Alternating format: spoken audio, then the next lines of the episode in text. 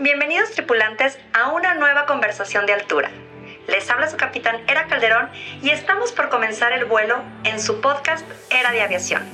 Un programa que tiene como objetivo ver con otros ojos a la industria aérea a través de conversaciones con los agentes de cambio que están haciendo que las cosas sucedan. Abrochen sus cinturones porque estamos por despegar.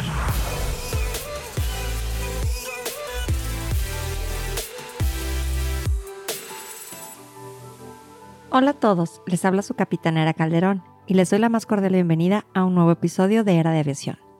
El día de hoy tenemos un gran invitado, el capitán Eduardo Vargas. El capitán Eduardo Vargas cursó la licenciatura en Ciencias de la Comunicación. Ahora es piloto aviador de Boeing 767 con más de mil horas de vuelo. Fue piloto de aeronaves Embraer 190 en Aeroméxico. Es instructor aeronáutico certificado para la carrera de piloto privado y comercial. Fue locutor de radio por 12 años, así como docente universitario, y quien actualmente se encuentra muy activo en redes sociales, especialmente con la cuenta de datos aeronáuticos en Twitter.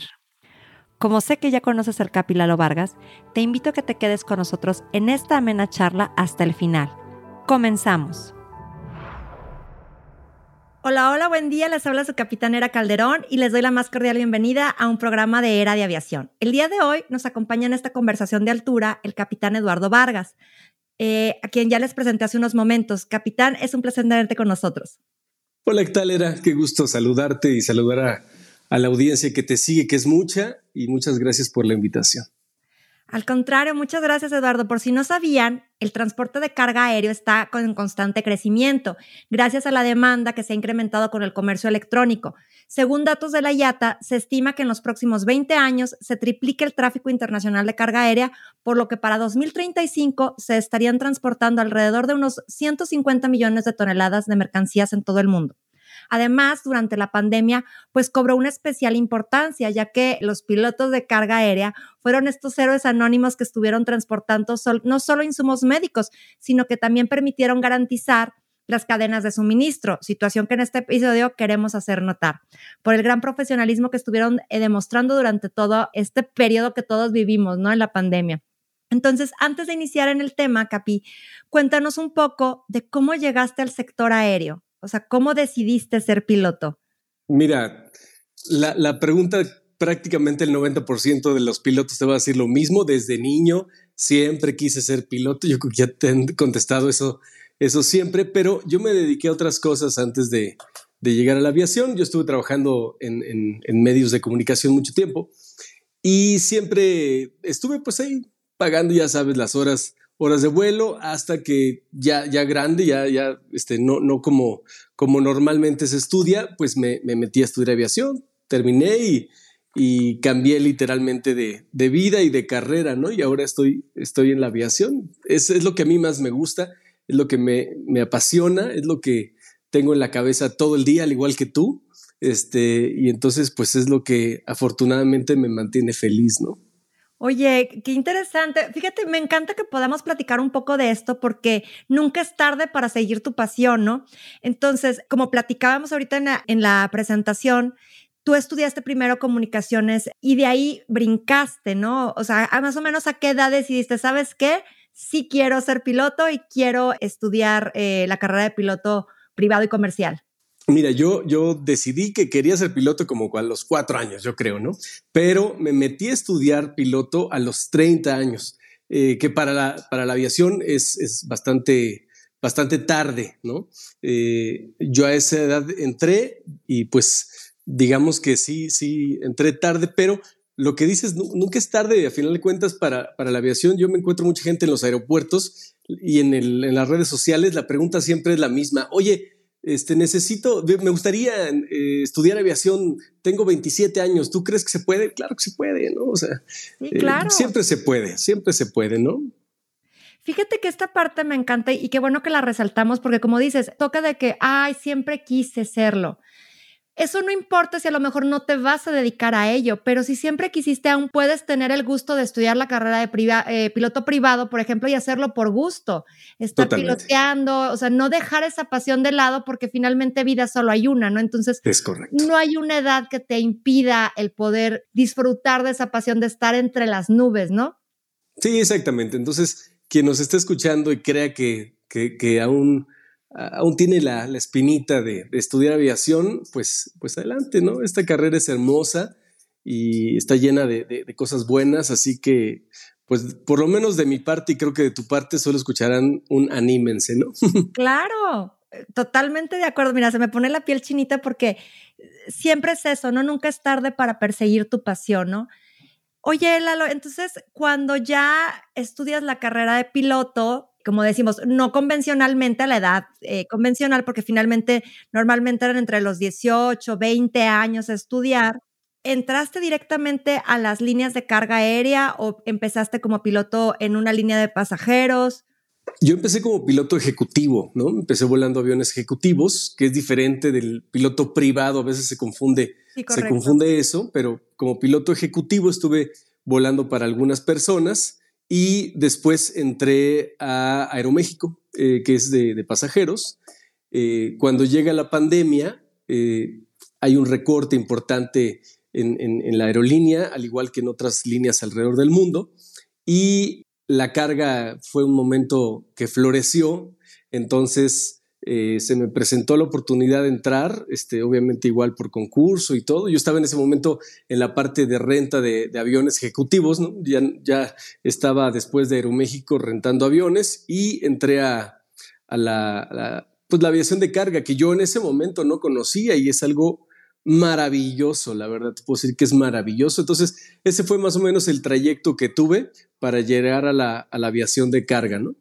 Oye, me encanta cómo lo, lo platicas porque finalmente yo creo que para todos va a ser un punto de un antes y un después, ¿no? De la pandemia, sobre todo en la aviación. En la aviación igual que como sucedió en el en septiembre, ¿no? El 11 de septiembre, que fue también un punto de inflexión de un antes y un después en la aviación. Yo creo que la pandemia a nivel mundial ha sido un punto en el que hemos podido cambiar nuestra visión, ¿no? De, de, de las cosas. Y como bien dices, la carga aérea no fue que naciera después de la pandemia o durante la pandemia, sino que la gente volvió su mirada a la importancia de todo el transporte de carga aérea, ¿no? Porque finalmente fue quien nos ayudó a poder estar transportando los insumos médicos, las vacunas, con los protocolos debidos, este, con los requerimientos inclusive de, de enfriamiento, etcétera, ¿no? Entonces, qué padre que puedas platicarnos sobre esa transición de cómo es el día a día de una, un piloto de una empresa, o sea, bueno, de una línea de pasajeros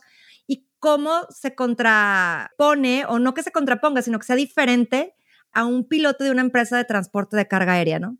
Mira, es, bien interesante porque en ambas, pues los itinerarios son importantes, ¿no? Porque en aviación el tiempo cuesta, ya sea en pasajeros o en carga, eh, en ambos cuesta y cuesta mucho, son, son, son costos muy altos. Eh, quizá no es tan riguroso los, los, tiempos de itinerario como, como en una aerolínea de, de, pasajeros, pero igual sigue costando, ¿no? Tiempos en plataforma, eh, pérdidas de slots, cosas así siguen, siguen eh, costando dinero. Pero eh, el día a día es muy interesante, es, es, distinto, sin duda, de una aerolínea de pasajeros. creo, que, creo que se va mucha parte de ese glamour que tal vez podría tener la aerolínea de pasajeros, ¿no? Porque de entrada no entramos por los aeropuertos normales, o sea, por la entrada del aeropuerto, entramos por las partes este, traseras de los hangares y todo. Entonces, bueno, de entrada te quita esa parte del glamour que a mí me, me, gusta que me lo quiten también. Este, prefiero este, más entrar por atrás donde nadie nos ve y todo. Y eh, el día a día es interesante. Usualmente se vuela por las noches, tardes, noches o muy de mañana. Eso eh, pues debido a los slots, ¿no? Este, que son otorgados a las líneas de carga, también por cuestiones de peso, ¿no? Entre más, entre más frío esté el, ambiente, más puede cargar el, avión, ¿no? Entonces, este, usualmente por eso se, se, vuela de noche o de tarde noche o muy de mañana.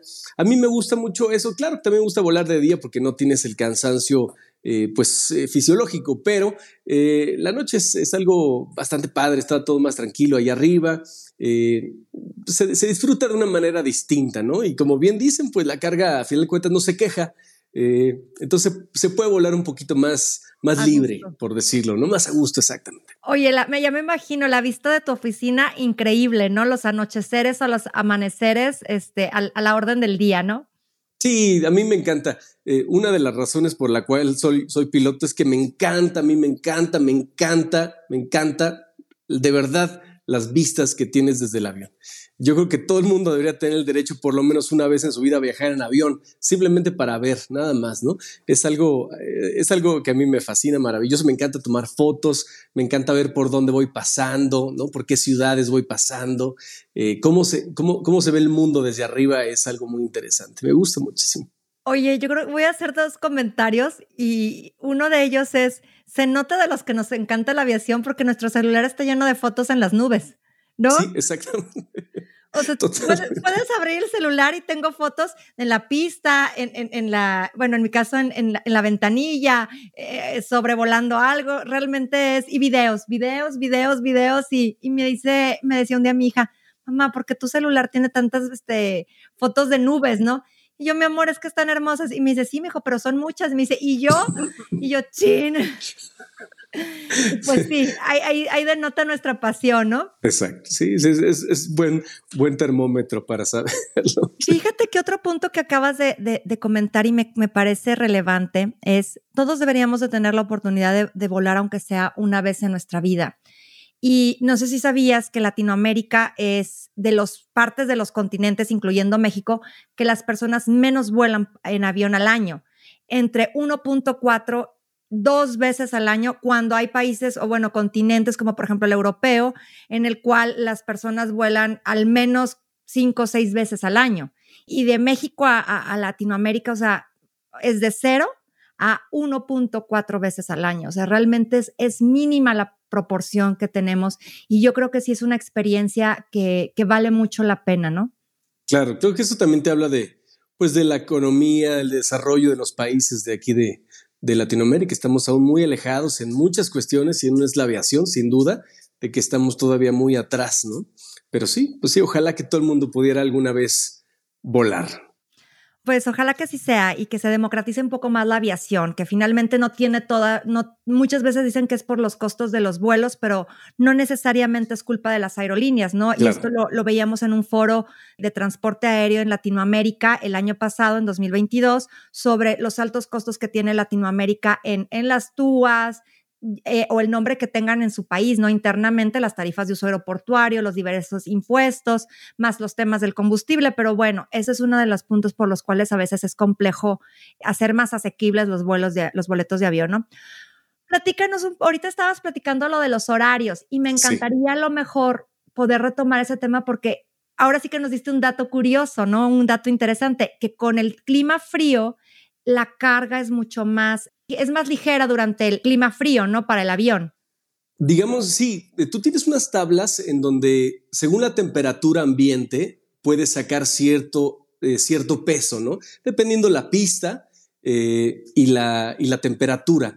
Entonces, a partir de ahí, tú, tú puedes sacar cierto peso. Entre más baja es la temperatura, más peso puede cargar el avión. Un ejemplo claro es en Guatemala, tú puedes o, en Bogotá, que está a 8.300 pies, creo, si no me equivoco, puede sacar menos cargas a las 2 de la tarde que a las 8 de la noche, por, porque por, por lógica, bueno, no siempre ocurre, pero por lógica, eh, sería más, eh, más frío a las 8 de la noche, más fresco, o sea, bajaría más la temperatura eh, y eso te daría la opción de, de, sacar un poco más de carga. Y en carga, por lo menos en este, en este negocio, pues todo es dinero, ¿no? El, avión solamente está volando para producir dinero, no para nada más. Y entonces la carga dentro de esta industria de la aviación de carga, pues es lo más importante, es digamos el activo más importante, ¿no? Y lo que te deja dinero. Entonces, entre más puedas sacar, pues más eh, eh, puedes ganar, ¿no? Entonces, en una empresa de carga, pues se procura siempre maximizar eh, pues esos, eh, pues los, los costos, bueno, minimizar los costos para maximizar los ingresos. Sí, los beneficios, ¿no? Exacto. Oye, y fíjate en este tema, eh, los aviones pues han ido evolucionando con respecto a su capacidad. Por ejemplo, no sé si es nada más como un dato para nuestros tripulantes. Actualmente un Boeing 747-8 puede llegar a cargar hasta 120 toneladas. Digo que, que sí, que es una cantidad importante de carga, pero Cuéntanos un poco sobre aeronaves, eh, por ejemplo, en, general sobre las aeronaves que has llegado a volar. ¿Hasta cuánto peso has podido en un momento dado transportar? Mira, por ejemplo, es, un, buen dato. Eh, el Boeing 767, que es el que vuela actualmente, la verdad es que yo ya no me acuerdo de otro avión, porque cuando estás volando un avión, pues casi que desayunas, comes, comes y cenas el mismo avión y, y todo lo trae en la cabeza y de otros aviones ya no recuerdo. Pero el Boeing 767, tú puedes cargar de carga útil 43 toneladas, ¿no? Eh, tú tienes un peso al aterrizaje de 128 toneladas, aproximadamente 128, 362 eh, kilos, ¿no? eh, 128.362 kilos, o sea, 128 toneladas, 128.3 toneladas al aterrizaje. Y también tienes un pésimo, un peso eh, máximo de despegue de 159 toneladas. A todo eso le tienes que calcular el combustible y, eh, y tu carga, ¿no? O sea, porque tú no puedes despegar con más del, del peso máximo de despegue y tampoco debes aterrizar con el peso máximo de aterrizaje. Entonces debes de calcular cuánto combustible vas a, a, utilizar del punto A al punto B más la carga que traes. Hay veces que tienes que bajar carga porque no te da, simplemente porque no te da. Tienes, obviamente tienes que llevar el combustible. La carga, pues no es, no es eh, eh, absolutamente necesaria que la tengas que llevar, pero el combustible sí es necesario que lo tengas que llevar. Entonces, eh, hay veces que se maneja muy en el límite, obviamente cumpliendo con los parámetros de ley, pero muy en el límite de, de, ponerle exceso de combustible, porque eso te limita el peso que puedes llevar transportable útil, la, carga útil que le llaman. Entonces, pero a números cerrados, tú puedes transportar en un Boeing 767 43 toneladas de carga útil, puedes despegar con 159 toneladas y puedes aterrizar con 128 toneladas, haciendo las combinaciones que más o menos tú requieras. Oye, ahí es donde entra estas ecuaciones matemáticas que luego tienen que hacer para lo del peso y el balance, ¿no? Exactamente. Siempre en, una aerolínea de carga es bien importante el loadmaster, esta figura que, que a veces es poco conocida ¿no? en, la gente normal, pero es parte importantísima en la aviación. El loadmaster, digamos, es el gerente de carga, es un oficial de operaciones que estudió oficial de operaciones, que tiene una licencia eh, aeronáutica y él es el que hace todos los cálculos, obviamente basándose en un programa de, computación, ¿no? Eh, pero se revisa todo, en donde deciden dónde va a poner la carga, en dónde va a balancear el avión, cuánta carga va a subir, cuánta carga no puede subir, cómo la van a acomodar, etcétera, etcétera. Y es el gerente de esa parte de tan importante de la aerolínea, que es la carga, ¿no? Él, él dice eh, dónde ponen los pallets, dónde, cómo los bajan, qué entra primero, qué entra después, y cuánto entra. Todo eso se le presenta al capitán. El capitán firma el, despacho de vuelo, el peso y balance le llaman. Y a partir de ahí, cuando ya están todos este, pues enterados, ya, ya se, se va, ¿no? Obviamente se revisan pesos, pesos máximos, pesos máximos estructurales, todo, todo eso, ¿no? Sí, es interesante porque luego te dicen, ay, estudié piloto para no tener que ver con matemáticas. Pues no. Todo el tiempo estás viendo cosas de números. Este, es, padre. La verdad es que no son cosas tan complicadas, pero eh, sí son cosas eh, muy, muy, muy importantes, ¿no? Hay que ponerle mucha atención. Ha habido accidentes en la historia aeronáutica de aviones mal cargados eh, que han sufrido accidentes, ¿no? Sí, sí, correcto. Eso es un hecho. Y obviamente en la aviación, la seguridad aérea es ahora sí que nuestro primer mandamiento, único mandamiento por sobre todas las cosas, ¿no? La seguridad. Platícanos un poco, eh, Lalo, sobre, volviendo un poco al tema, ¿no? De, lo que hablábamos del glamour entre los pilotos de, las aerolíneas de pasajeros y los pilotos de las aerolíneas de, de transporte aérea.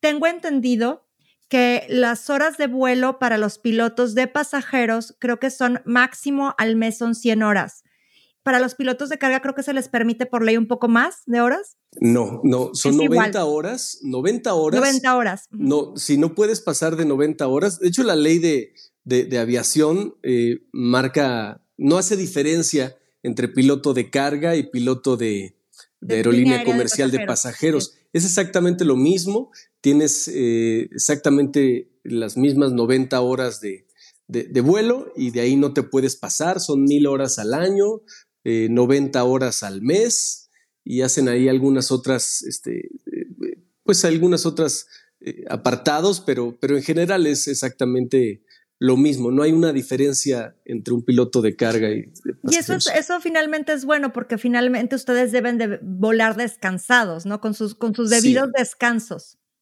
Sí, exactamente. Aquí lo importante, como decías hace un momento, lo importante en aviación, y esa es la palabra que escuchas todo el tiempo desde que entras a la escuela hasta que es tu último vuelo en tu vida, es seguridad. La aviación está rodeada de seguridad ¿no? Entonces, es, parte importante, la fatiga, seguramente ya lo, has tratado en muchos otros eh, programas, pero la fatiga es, en, un aviador es muy importante, en una tripulación en general es muy importante. Y entonces, sí, pues se, se, cuida mucho esa parte de la fatiga y son 90 horas, no te puedes pasar ni un minuto, ¿no? Para, para volar. Claro, eh, finalmente, pues a pesar de que muchos te dicen, es que ahora el que, el que vuela la nave es la máquina, no es cierto. O sea, ustedes tienen que estar en constante supervisión, revisión de, de, niveles, de muchísimas cuestiones que no es nada más lo que haga la máquina, ¿no? No que haga el, avión. ¿Te ha tocado experiencias de vuelos que le llaman de largo radio o intercontinentales que ocupen dos o más tripulaciones para cada vuelo? Sí, bueno, mira, justo cuando yo entré, a esta empresa acababan de terminar los vuelos de, estaban haciendo vuelos a China.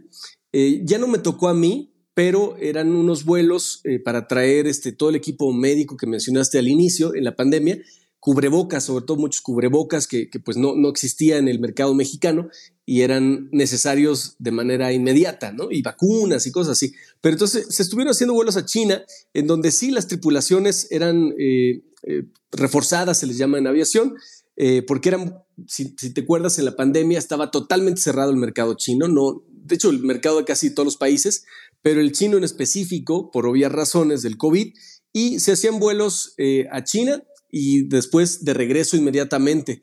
Entonces, pues sí, eran veintitantas horas de vuelo, sin, sin, poder pernoctar, sin poder descansar. De hecho, no se bajaban del avión, simplemente a dar el walk around, se subían y de regreso. Y sí, pues iban, iban dos tripulaciones. Me toca a mí constantemente hacer vuelos con tripulaciones reforzadas porque, como te decía hace un momento, la ley marca eh, máximos de jornadas, ¿no? Entonces, en, en, una tripulación normal de dos pilotos, la ley marca, si mal no recuerdo, son 15 horas, son 12 horas asignadas o 13 horas asignadas para un máximo de 15 horas de jornada.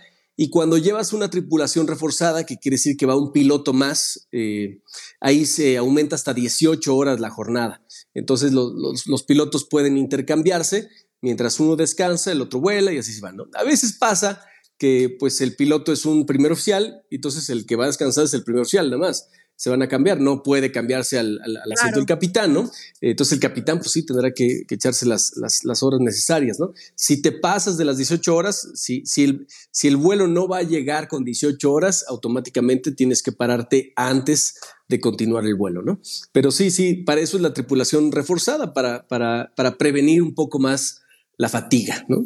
Qué, interesante todos estos aspectos que normalmente no conocemos de lo cómo, cómo es el día a día de los pilotos, ¿no? Tanto de, líneas comerciales como de, líneas de, carga aérea, ¿no? Finalmente, no ahondando mucho, pero por ejemplo, ¿qué es lo que más se, se generalmente se transporta de mercancías? Mira, eh, qué, interesante. Ah, son temporadas y es bien interesante esa parte. En temporadas de, de febrero y de mayo, bueno, de enero para febrero y de abril y mayo para mayo, para el 10 de mayo, son, son, es, la cantidad de flores es importante que se traslada de Centroamérica a Estados Unidos. Es, te hablo de 15 vuelos al, día, se rentan aviones, este, 747, 767, de 340, 330, todo el tipo de avión que, que se te ocurra y se hacen vuelos mucho de flores. En las, eh, los vuelos de, itinerario normales, pues usualmente son eh, eh, cosas de industria, ¿no? Muchas, muchos este, insumos para industria, componentes, este, híjole, bueno, se, se transporta de todo, te, te, hablo hasta lingotes de oro, se transporta animales, eh, todo lo que se te ocurra se puede, se puede llevar en, avión. La, ventaja de, los vuelos de carga es que lo importante es la inmediatez, ¿no? Tú puedes estar sacar tu producto aquí y en cuatro horas lo tienes en Bogotá, ¿no? Lo cual no te, no te lo daría a otros medios de transporte. Entonces, eh, pues, pues mira, me ha tocado ver de todo, en serio me ha tocado ver de todo, desde, desde cosas para la industria, animales, plantas, muchos perecederos, o sea, eh, alimentos, ¿no? De todo tipo, eh, cadáveres, este, todo, todo, realmente es todo. Wow, eh, derivado de esta pregunta, Capi, sabemos que algunas mercancías obviamente también son más riesgosas que otras. Inclusive, bueno, como comentabas, transportar animales vivos que finalmente eh, pues se les tiene que dar ciertos cuidados. Cuéntanos en tu experiencia qué es lo más difícil que han tenido que transportar o, lo que más creatividad han tenido que implementar al momento de transportarla, porque ya nos ha tocado en algún caso que nos decían que venía un león medio dormido y se le empezó a medio a quitar ahí la anestesia con la que lo transportaban y que estaban queriendo ya aterrizar. Entonces, ¿alguna anécdota o algún comentario que nos puedas compartir?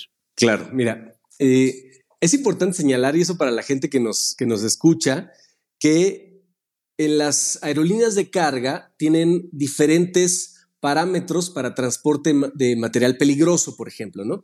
Eh, en las aerolíneas de pasajeros existen muchas limitantes para transportar materiales peligrosos.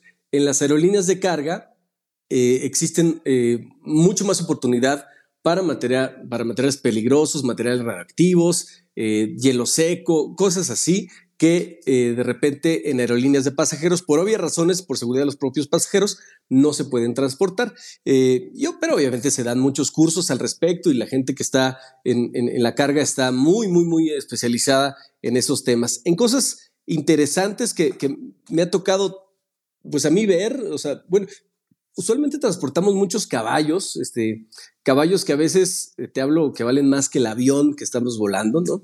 Eh, caballos bastante, bastante finos. Eh, te digo, me ha tocado transportar lingotes de oro, muchos. Sé, de historias, no me ha tocado a mí, pero sé de muchas historias que han transportado, creo que una vez creo que fue un delfín o algo así me, me platicaron, cosas así que pues, la verdad es que a final de cuentas todo se puede, se puede volar y usualmente cuando va un, caballo o, animales va una persona encargada de, ese animal, se llama caballerango y va arriba del avión, va, va cuidando en el trayecto al avión. Nos ha tocado también constantemente transportar obras de arte, eh, que va un encargado también de las obras de arte cuidando el, el, material transportado, porque pues si tú te pones a pensar, a fuerza se tiene que transportar, ¿no? Entonces no lo van a eh, no lo van a arriesgar eh, tal vez por carretera. Mucho de la, de la aviación de carga, en parte sí es por la inmediatez, pero mucho también, y te hablo aquí en México y América Latina, es por la seguridad. Eh, hay que recordar que la inseguridad en este país y sobre todo en esta región es muy alta. Entonces, a veces las empresas optan por, la, por el transporte aéreo para evitar ese, ese riesgo de inseguridad. Entonces, pues supongamos tú tienes que transportar obras de arte que normalmente no tenemos eh, acceso ni a, ni a preguntar de qué es, ¿no? Eh, pero son obras de arte y pues obviamente van, van, cuidadas y, y, pues eso, eso hace que sea un poquito más seguro transportarlas, ¿no? Claro. Qué interesante. Yo, yo me imagino que en el transporte de carga aérea cada día te ofrece un, nuevo panorama, ¿no? O, o sea, no puede ser rutinario derivado de que todos los días están volando cosas diferentes. Sí, todos los días vuelas cosas distintas a lugares distintos.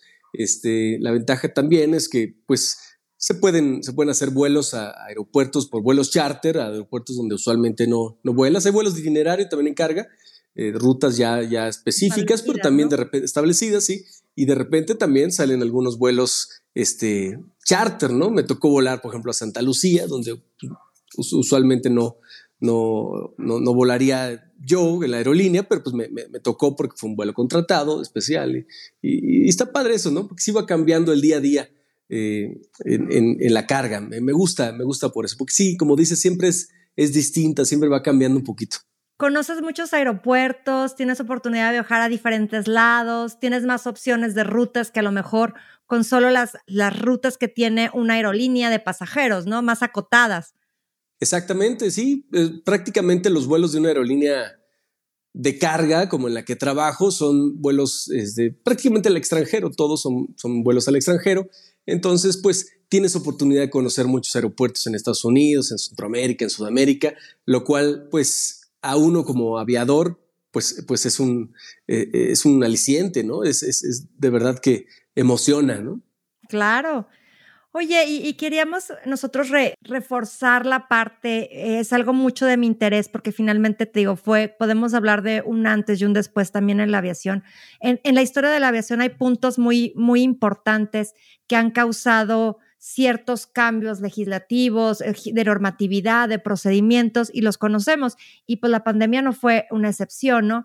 Eh, como iniciamos en, nuestra charla durante la pandemia, pues los pilotos de transporte de carga aérea, pues fueron estos héroes anónimos que estuvieron arriesgando su salud en el transporte de insumos médicos, de vacunas.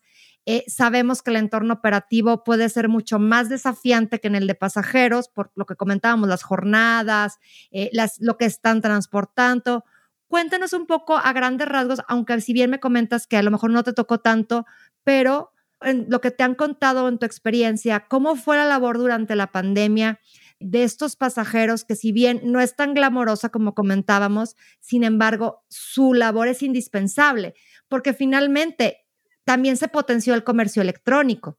Claro, claro. Todo el mundo compraba de un Amazon, Mercado Libre, etcétera. Y el hecho de poder brindar, gracias a lo que comentas, esta inmediatez de que compraste algo en China y a lo mejor dentro de dos o tres días ya lo tienes en tu casa, pues realmente fue algo que explotó y que fue gracias a estos pilotos que siguieron laborando, ¿no? Porque los pilotos, como bien dices, los pilotos de pasajeros, pues vimos lo nunca antes visto, millones de, de, de bueno, muchísimos aviones parados y un avión de pasajeros no está, bueno, ningún avión está destinado a estar parado, ¿no? Pero, sin embargo, los de carga aumentaron flota, ¿no? O sea, claro, ¿cómo fue sí, Esta, situación? Durante la pandemia se, se paró mucho la aviación eh, de pasajeros, pero se incrementó, como bien dices, la aviación de carga. Y es exactamente por lo que comentas, la carga aumentó debido a que la gente se replegó en sus casas, pero las necesidades eh, no solamente se mantuvieron, sino se incrementaron mucho, ¿no? Y el comercio electrónico, como mencionas, fue una parte que se, que se detonó durante la pandemia, ¿no? Al igual que eh, muchísimas otras cosas que tal vez no sabíamos que necesitábamos en ese momento y que a partir de ahí fueron necesarias y como el mercado manda en, prácticamente todo el mundo, pues las cosas se tenían que traer y se tenían que traer rápido, ¿no? Porque, porque el mercado no espera mucho. Entonces las aerolíneas de carga fueron parte importantísima para el desarrollo económico de, los países, de las regiones. Entre más aviación carguera había, pues, pues no se sentía tanto la, eh, pues el problema económico que, que se dio a partir de ese momento, que todo el mundo lo sufrió, pero excepcionalmente las aerolíneas cargueras aprovecharon ese momento eh, detonante para poder eh, pues expandirse un poco más, ya sea en flota, en carga, en clientes, en muchas otras, muchas otras cosas, ¿no? Pero sí fue bien, importante esa parte que mencionas y, y pues eh, sí, como dices, las, los pilotos siguieron volando, se arriesgó un poco la salud, el, espacio aéreo estaba vacío, eso era muy interesante, los aeropuertos estaban vacíos y, lo que se veía era carga, ¿no? Pero podían pasar muchos minutos, eh, incluso hasta, hasta alguna hora sin, sin tener contacto con, con otro avión, con, con, otro avión que vaya por ahí, con otra... Eh, con otro contacto en frecuencia, ¿no? Lo cual ahorita, ahorita te puedo comentar que ya es, está totalmente normalizado, ¿no? Ya, ya, ya es el tráfico aéreo en estos momentos es bastante y, se, nota muchísimo el cambio de, de, unos, de un año para acá, año y medio para acá, se nota muchísimo ya el avance, ¿no? Oye, la recuperación ha sido bastante sobresaliente. Eh, se esperaba que tuviéramos los niveles de recuperación para el 2024 y oh sorpresa, ¿no? Tuvimos un 2022 extraordinario y yo creo que 2023 va a ser mejor. Me llama mucho la atención porque finalmente como dices, se ha exponenciado el transporte de carga, inclusive según datos de Boeing, estima que para 2035 se requieran 2.650 aeronaves de carga. O sea, adicionales a las que ya existen, ¿no? Entonces, ¿cómo has visto tú el crecimiento ya trabajando en, una aerolínea de carga? Ah, ¿Cómo ha sido este crecimiento exponencial? Es que es impresionante la necesidad que hay de aviones cargueros, pero pasa que no hay tantos aviones. O sea, los aviones usualmente, digo, por lo menos en esta región de, Latinoamérica, los aviones primero son aviones de pasajeros y después son aviones cargueros. Por lo tanto, son aviones relativamente viejos, ¿no? En mercados como el mercado americano, europeo y asiático, son aviones de carga nuevos, o sea, hechos, fabricados para ser aviones de carga y los, los pedidos son impresionantes. Eh, te hablo de un dato que hasta, que hasta el, 767, que era un modelo que ya estaba descontinuado, eh, a, raíz de, algún de un pedido que se hizo, se volvió a iniciar la línea de producción y volvió a realizarse el avión, un avión bastante exitoso para la carga por la capacidad de carga que tiene y la eficiencia del avión. Y, y, y en aviones digamos, ya de segundo uso, tercer uso, como los que se usan en esta zona del mundo, pues es complicado conseguir aviones, es complicado conseguir este, eh, nuevos aparatos para, para, meterlos a la flota. La, carga sobra. Lo que a veces falta son, eh, son aparatos, ¿no? Claro. Obviamente a precios accesibles, porque tú puedes comprar, o sea, la diferencia de un avión nuevo a un avión ya usado es de muchos millones de dólares, ¿no? Entonces, para la región en la que vivimos, pues sí, sí es un poco más complicado eh, o prácticamente imposible tener aviones de carga nuevos, pero eh, me doy cuenta en, aeropuertos eh, en Estados Unidos como el crecimiento de las, de las zonas de, embarque de carga es impresionante con aviones todo el tiempo, aviones nuevos que vienen de todo el mundo, es la carga se mueve de una manera increíble. Fíjate, a esta parte me, justo me parece muy relevante porque a lo mejor nuestros tripulantes no conocen esta parte, ¿no? De que primero inician como, como eh, aviones de, de pasajeros posteriormente sufren una transformación que durante la pandemia me tocó ver notas que varios Aeroméxico eh, de pasajeros los transformaron para precisamente estar haciendo estos vuelos humanitarios de, para traer insumos, ¿no? Entonces, esta es, esta es el, la conversión que sufren de que a lo mejor cuando ya tienen 10, 12 años, dando vida útil para de pasajeros, pasan a ser a lo mejor en un momento dado más útiles para temas de carga, ¿no? Claro, si ya no son tan, tan nuevos, ¿no? Y lo que requieren los pasajeros es pues tener un avión en constante eh, cambio, o sea, un avión nuevo, un avión que tenga la más alta tecnología. Cuando ya no ocurre así, no se desechan los aviones, los aviones siguen volando, son máquinas extraordinarias y lo que se hace es lo que dice, se, hace una conversión, eh, se, se, cambia usualmente el piso. La gente a veces piensa que el avión va a pesar menos, pero usualmente pesa un poco más el peso vacío porque el piso se refuerza mucho, eh, se le quitan algunas cosas, se le quitan los toboganes, se le quitan algunas cosas que también causan peso, pero eh, lo que se hace es que se, pone el avión adecuadamente para que se puedan realizar operaciones de, carga. Las aerolíneas, y eso seguramente mucha gente que nos escucha lo sabe, sí es importante el pasaje, las aerolíneas de pasajeros, sí es importante el pasaje, pero parte importantísimo del vuelo es la carga que llevan. O sea, un avión que va de cualquier aerolínea mexicana, Los Ángeles, México, usualmente eh, lleva mucha carga de aquí para allá y de allá para acá. El transporte de carga en aerolíneas pasajeros también es muy alto. Eh, y los vuelos, por ejemplo, cuando van a Europa, cuando se, se, se hacen, no sé si siguen haciendo a, Corea, a Japón, eh, parte importantísimo de vuelo, si no es que casi la totalidad de, del vuelo se podría pagar con la carga que lleva simplemente el avión. Los pasajeros, por alguna parte, ponen extra. Sí, exacto, en los belly. Eh, y, los pasajeros, claro son importantes y todo, pero, pero, pero a veces pesa un poquito más el, el, costo o, o, la ganancia que se, que se obtiene en la carga de los aviones incluso en las aerolíneas de pasajeros, que, el propio, que, el propio pasajero, ¿no? Sí, fíjate, digo, estos son datos que normalmente no, no se conocen o que obviamos o, o, que realmente es por desconocimiento, pero sí, la, la carga aérea es, es, es, importantísima, ¿no? Finalmente, algo de lo que comentábamos al inicio, ¿no? Uno de los puntos más importantes en el transporte de carga, pues finalmente es la seguridad, ¿no? Como en cualquier, cualquier vuelo. Eh, entonces debe garantizarse la seguridad y la protección de la carga y que pues obviamente también esta carga no ponga en riesgo las tripulaciones y la aeronave. Cuéntanos un poco sobre esta responsabilidad de garantizar la seguridad dentro de los, de los vuelos de transporte de carga aérea. Bueno, eh, para, para todas las operaciones que se realizan eh, en carga aérea, como te decía, la seguridad, todo, ronda alrededor de la seguridad, ¿no? Desde la preparación de los tripulantes, desde la preparación también del personal de tierra, va siempre en torno de la seguridad. Eh, cuando se hace el vuelo, un vuelo de carga, se hace un manifiesto, que seguramente mucha gente que, escucha ya lo conoce, eh, se llama NOTOC. En ese NOTOC, pues es un manifiesto en donde se le dice a los tripulantes eh, en, qué, en qué lugar exactamente lleva cierto tipo de carga, en qué, eh, eh, qué número de, de, sustancia peligrosa en este caso podría, podría ser. El tripulante, bueno, el capitán en este caso pone la firma de, enterado, se, da un briefing sobre, sobre lo que se lleva y hay algunas reglas en donde se, obviamente a, base de, cursos se les explica siempre a los, a los que están envueltos en la operación, en donde pues cierto tipo de carga no se puede juntar con otro tipo de carga, siempre hay que estar pendiente con eso, ¿no?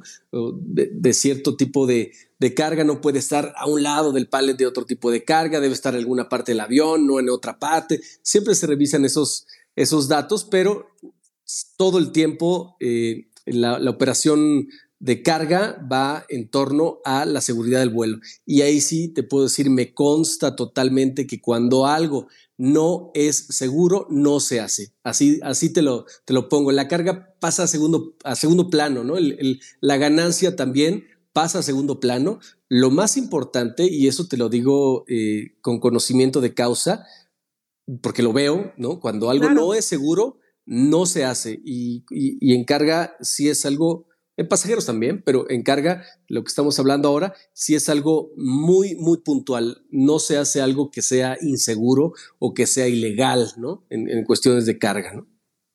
Qué interesante. Eh, yo creo que te digo, finalmente me toca mucho que luego, como dices, la carga no se queja, ¿no? Pero es igual de, de valiosa en muchas cuestiones porque te puede en un momento parar un suministro, una cadena de suministro, ¿no? Lo vimos cómo sucedió en la industria automotriz, en la industria de celulares, que esta parte del COVID, todos los microcomponentes o los microchips, etcétera, que tenían que, o sea, que se requerían para continuar la producción de, automotores o de, para las computadoras o para los mismos celulares, de pronto escasearon porque normalmente los transportaban por buque. Esto no pudo ser así hasta que no empezaron a transportarlos por vía aérea, ¿no? Digo, finalmente resultaba más caro, pero pues vieron la necesidad de que no podían parar las, todas las grandes industrias por las faltas de estos componentes, ¿no? Claro, todas las personas que participamos en una operación de carga aérea estamos conscientes que la, que la carga es importante, ¿no? Que, lo que llevamos es importante y usualmente urge, ¿no? Si no, no lo mandarían tal vez por, por carga aérea.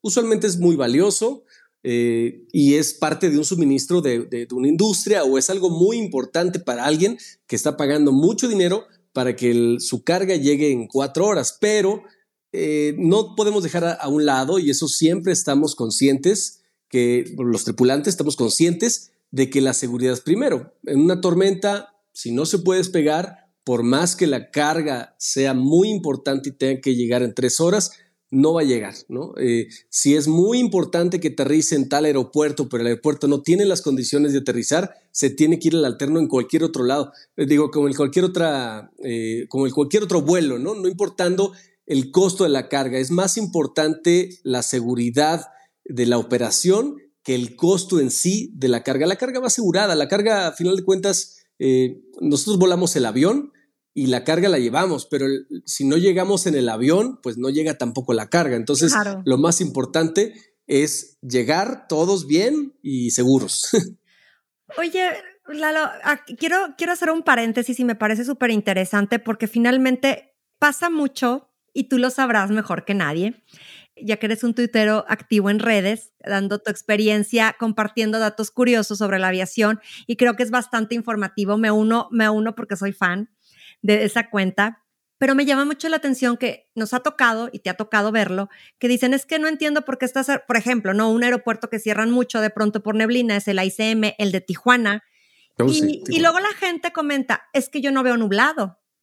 Pues tú no lo ves, pero por ejemplo, por el, el plan de vuelo, cuando la aeronave vaya a aterrizar, muy probablemente no haya condiciones de visibilidad. Exacto. y, y, no es porque ahorita no esté nublado que no pueda aterrizar el avión, sino es cuando a la hora de llega, porque ustedes cuando les dan el plan de vuelo ven todo el, el espectro meteorológico de acuerdo a los datos como van a tener que estar llevando en sus horas, ¿no?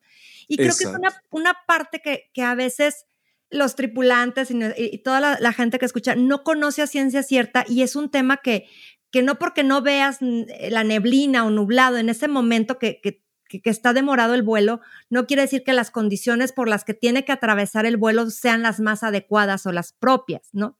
Eso es un tema muy interesante y que a veces no visualizan, pero tú como piloto a lo mejor puedes ayudarnos a explicar y resolver un poco estas dudas, ¿no? Claro, sí, eso, eso es constantemente, eso es constante. Eh, los pilotos usualmente somos como meteorólogos que volamos un avión. Entonces, estamos muy conscientes de, de, la parte meteorológica o la parte climatológica del vuelo, ¿no? Es, es, algo muy importante, es un factor importantísimo en una operación de vuelo, de cualquier tipo de vuelo. Y sí, hay gente que dice, bueno, pues aquí no veo nublado, aquí no, pero tal vez en Tijuana sí, tal vez en Tijuana está cerrado incluso el aeropuerto, entonces no tendría caso despegar de México y estar en patrones de espera esperando a ver si puede abrir el, aeropuerto. Abrir me refiero a que se limpie la parte de visibilidad, ¿no? Entonces, eh, se entrega una, un reporte meteorológico, eh, el METAR se llama, el METAR en, la estación eh, de origen y un TAF, que se le llama TAF, que es en la estación de destino. tú no puedes por ley despegar si el aeropuerto no está en condiciones de aterrizar. No tendría lógica, ¿no? O sea, sería más costo, ¿no? Los aviones gastan mucho combustible para estar esperando, mejor esperamos aquí, ¿no?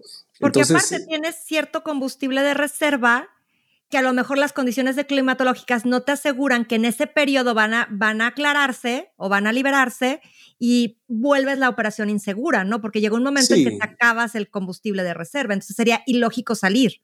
Claro, te tendrás que ir a tu aeropuerto alterno, ponerle combustible y después irte al aeropuerto cuando ya esté en mejores condiciones, pues no tendría caso, sería un, gasto extra, ¿no? Y eso pasa todo el tiempo, a veces la gente lo, lo, no lo entiende, pero yo tampoco lo entendía antes, ¿no? Yo también decía, pero ¿cómo? O sea, carnal, caray, ¿cómo no? ¿no? Pero, pero, pero sí es algo muy, muy importante, sí es, sí es algo básico en la operación aérea, eh, las condiciones meteorológicas. atmosféricas, claro. Claro.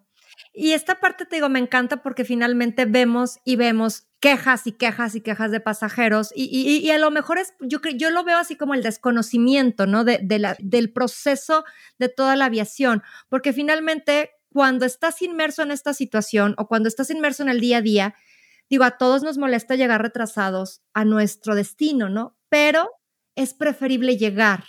Entonces, si te retrasa dos horas, tres horas, sabes que es porque vas a llegar eh, en una pieza, ¿no? No estarle ahí futureando, como decíamos, la, seguridad es, el, único y el principal mandamiento de la aviación, por así decirlo, y no, va nadie a permitir que una operación sea insegura, ¿no? Dentro de todo el proceso.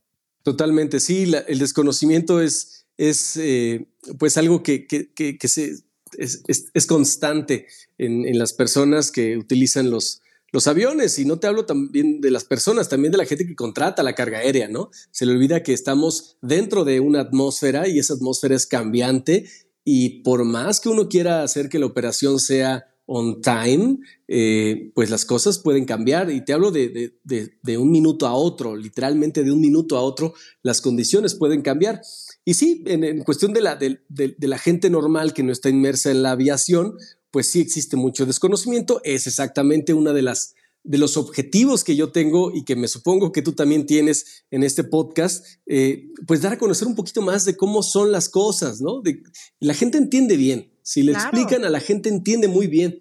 Eh, y ese es, ese es uno de mis, de mis objetivos que tengo también, dar a conocer un poquito más qué sucede en este mundo que a veces, o siento yo que no ha sido tan explorado por la gente terrestre, la gente que, está, que está en, el, piso, en la tierra, que no está volando todo el tiempo, porque a veces nos hace muy fácil entender ciertas cosas cuando lo hacemos todos los días, pero, pero nunca me, me, nunca me olvido que, que hay personas que no es lo normal, que no entienden, que tienen muchas dudas al respecto y por tanto tienen una queja válida en su manera de ver las cosas, ¿no? Y, y es por eso que también pues se intenta explicar un poco, solo que la aviación, eh, cuando está un, una persona viajando pasajero, como el piloto no tiene la obligación de explicarle absolutamente nada a la gente que va atrás, nada, el piloto tiene la obligación únicamente de llevar la aeronave de manera segura del punto A al punto B sin darle explicaciones a nadie más que a su empresa cuando ya hayan aterrizado.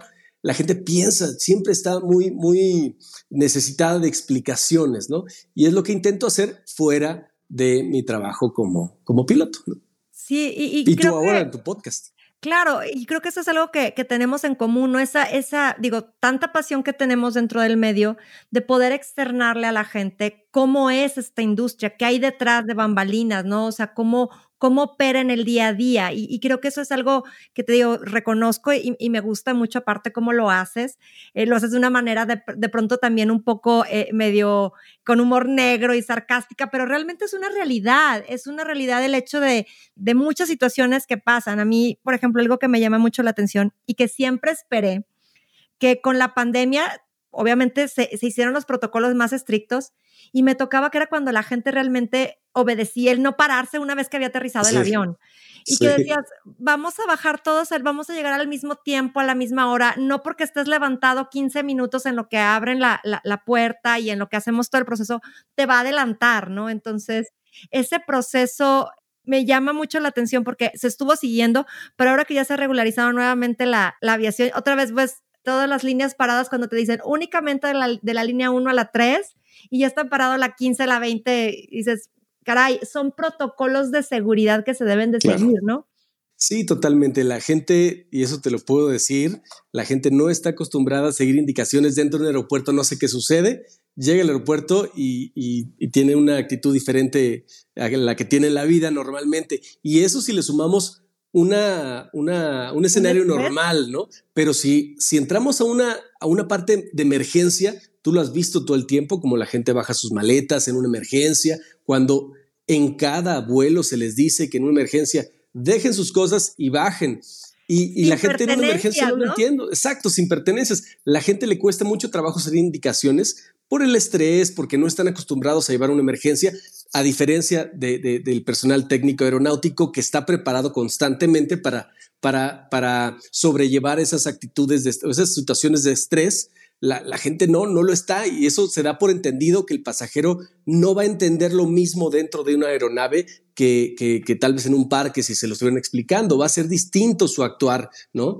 Y para eso también se, se, pues se, entiende y se trabaja y se comprende y se, y se hace, ¿no? Al final de cuentas, para eso está preparada la tripulación, para, para sobrellevar incluso la negativa del pasajero de obedecer ciertas cosas porque no entiende o porque está en una situación bajo estrés, a la gente le da de repente mucho miedo volar, mucho miedo, muy poca gente lo acepta, pero a mucha gente le da y eso hace que actúe de maneras muy extrañas.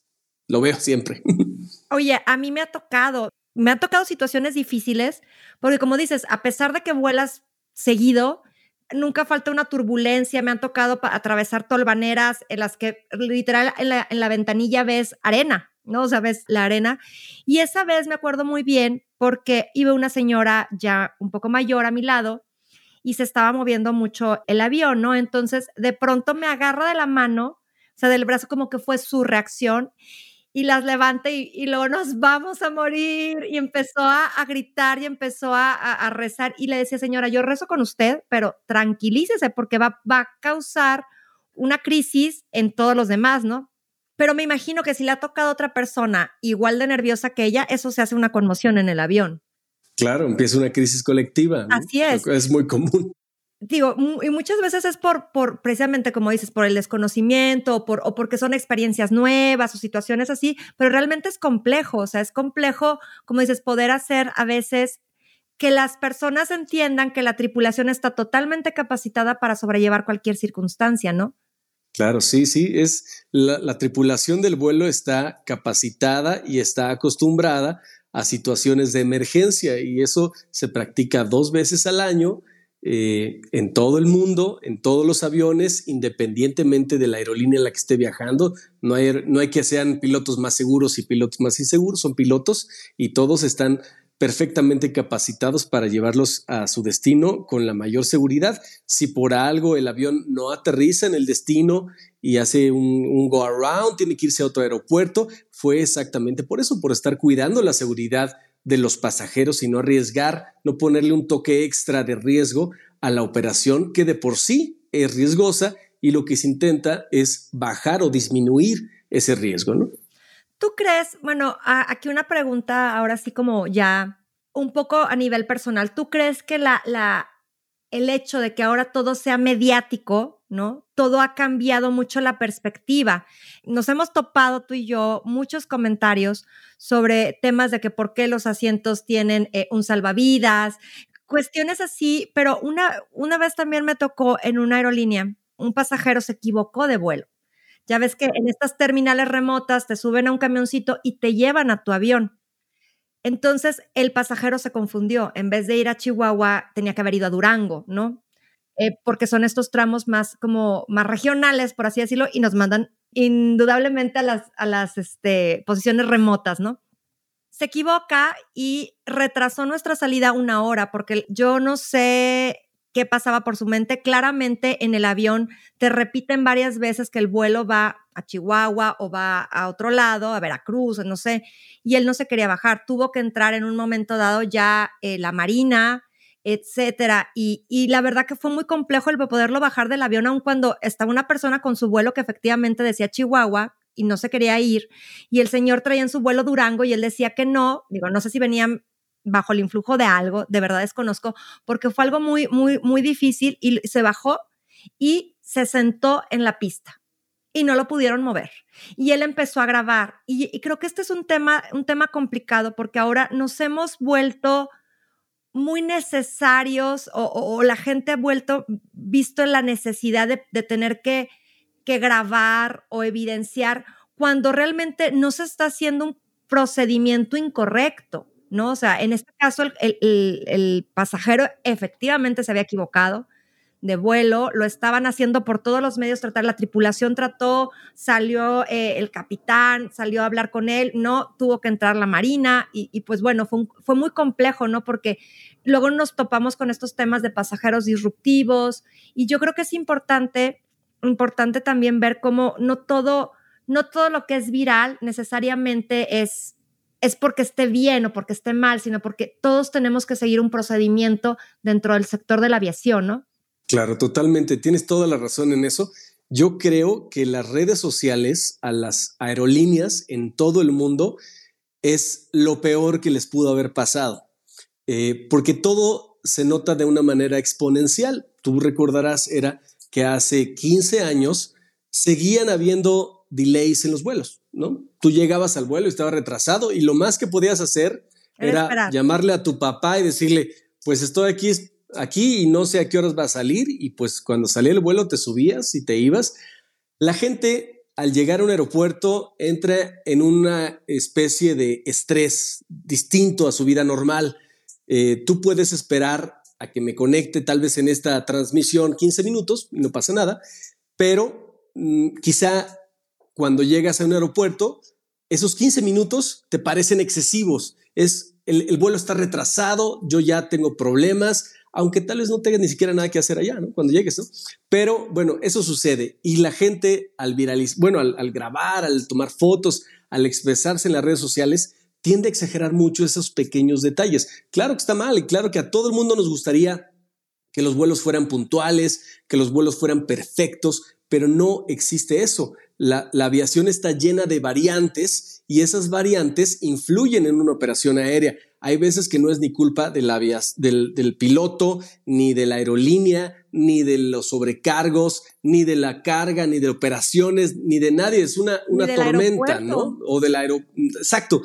Pero, pero la gente tiende a exagerar mucho esas cosas y todo el mundo está perdiendo dinero. No, no, solamente el pasajero está perdiendo tiempo, la aerolínea está perdiendo dinero, los pilotos están incrementando su jornada, también tienen que llegar a su casa o quieren llegar a su casa a descansar. Hacia donde iban van a recoger otras personas que también tienen que llegar a su casa. O sea, no es porque sea que la gente o las aerolíneas en este caso quieran retrasarle o afectarle la vida a las personas. Realmente no es, a nadie le conviene. Pero sí siento que entre más las redes sociales son más utilizadas, las, las aerolíneas son mucho más afectadas en su día a día. Creo que es la industria o de las industrias que más han sido afectadas gracias a las redes sociales, porque lo bueno no se nota. Exacto, lo bueno no se nota, eh, pero lo malo se nota muchísimo, ¿no? En, en, una aerolínea. Sí, claro que no posteas de que llegue en tiempo, ¿no? no tuve un excelente servicio, etcétera. Claro, y debería ser lo normal, lo entendemos, todo el mundo lo entiende, pero eh, sí, se, sí se exalta demasiado las opiniones negativas eh, y es lo normal y es lo común que sucede todo el tiempo en redes sociales al respecto de las aerolíneas. Y eso va creando un, un, imaginativo en la gente que, que, a veces no es tan real, ¿no? Eh, hay aerolíneas muy buenas. Recuerdo cuando, cuando, cuando había esta idea de que Viva Aerobús eran, eran muy malos aviones y son los aviones más nuevos que hay en, claro, México. Claro, la más nueva, correcto. Ajá. Y era, era simplemente una idea, ¿no? Nunca entendí por, por qué, si, si es tan obvio que son aviones tan nuevos, ¿no? Cosas así, ¿no? Pero, pero a final de cuentas, este tipo de, espacios como, como el tuyo eh, sirven para despejar todas esas dudas, para aclarar muchas cosas que tal vez en el día a día no se aclaran o que tal vez la, las aerolíneas han fallado en su manera de llegar al público de otra manera, ¿no? ¿Cómo, cómo lo comunican, no? Totalmente. Totalmente, sí. Ya, ya estamos preparándonos para aterrizar, eh, Eduardo, y pues eh, quisiera que nos platicaras o que nos dieras, les dieras a nuestros tripulantes qué deberían de estarse preguntando si decidieran eh, iniciar su carrera como piloto de una aerolínea de transporte de carga aérea. Bueno, ¿qué se deberían de estar preguntando? Yo, mira, a mí me preguntan mucho en redes sociales eh, gente que me dice, oye, es que no sé si estudiar arquitectura, ingeniería o ser piloto. Y yo siempre le digo, dedícate a la arquitectura, arquitectura o a la ingeniería, porque para ser piloto, tú sabes que quieres ser piloto, tú sabes que quieres pertenecer a esta industria. Y si lo estás dudando, es como si yo voy a aterrizar y estoy dudando aterrizar o no aterrizar, mejor no aterrizo. Es igual para la, para la aviación. Si tú, las personas que nos están escuchando, tienen, tienen eso que les llama de la aviación, denle, no se equivoquen. Ahí sí les puedo asegurar, porque es una carrera complicada, eh, es una carrera que cuesta mucho dinero, que está llena de trabas burocráticas, pero al final de cuentas, todas y cada una de las cosas valen la pena para dedicarse a, volar, por ejemplo, ¿no? Eh, entonces, si ustedes tienen la, la, la espinita, como le llaman, de eh, dedicarse a la aviación, esa es la, denle para allá, no hay duda, les va a ir muy bien.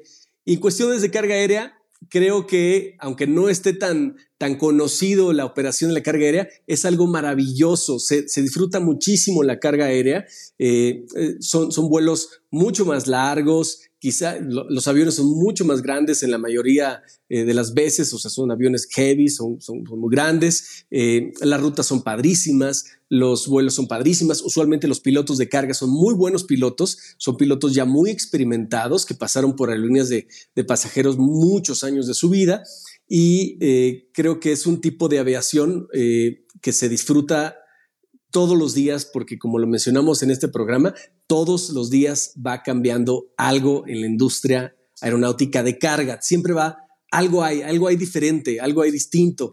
Y, aparte es una, una, industria que va en eh, viento en popa, o sea, va creciendo muchísimo y el crecimiento que se espera para las aerolíneas de carga es muchísimo en los siguientes, en los siguientes años. También la aviación comercial, pero en la carga es yo creo que sí se lleva de, calle a la aviación comercial en crecimiento y en estabilidad eh, y para los pilotos, para los, tripulantes. Entonces, si están pensando que puede ser buena idea, yo les aseguro aquí que es una excelente, excelente idea de dedicarse a la aviación carguera.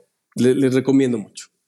Lalo, pues muchísimas gracias por tu participación, gracias por todo lo que haces a través de tu cuenta de datos eh, curiosos. Yo creo que es muy importante, como señalas, tener estos espacios donde podamos aclarar y explicar sobre todo, como bien dices, porque muchos de los temas son por desconocimiento, el poder llegar a más personas transmitirles lo apasionante que es la aviación, lo segura que es la aviación y que si en algún momento dado cualquier situación sucede en el aeropuerto, en la aerolínea, etcétera, siempre es por temas de seguridad y pues nuevamente muy agradecidos de, haberte tenido con nosotros. No, hombre, gracias a ti, Era, por, por la invitación y pues al pendiente estamos lo que necesiten. Qué padre que estés haciendo este tipo de podcast, sin duda los más importantes eh, en materia aeronáutica en habla hispana, lo cual se agradece muchísimo.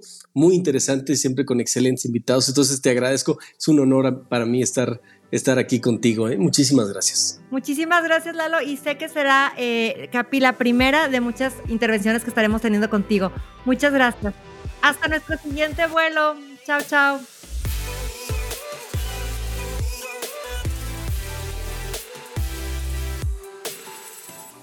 Queridos tripulantes, gracias por escuchar este episodio hasta el final.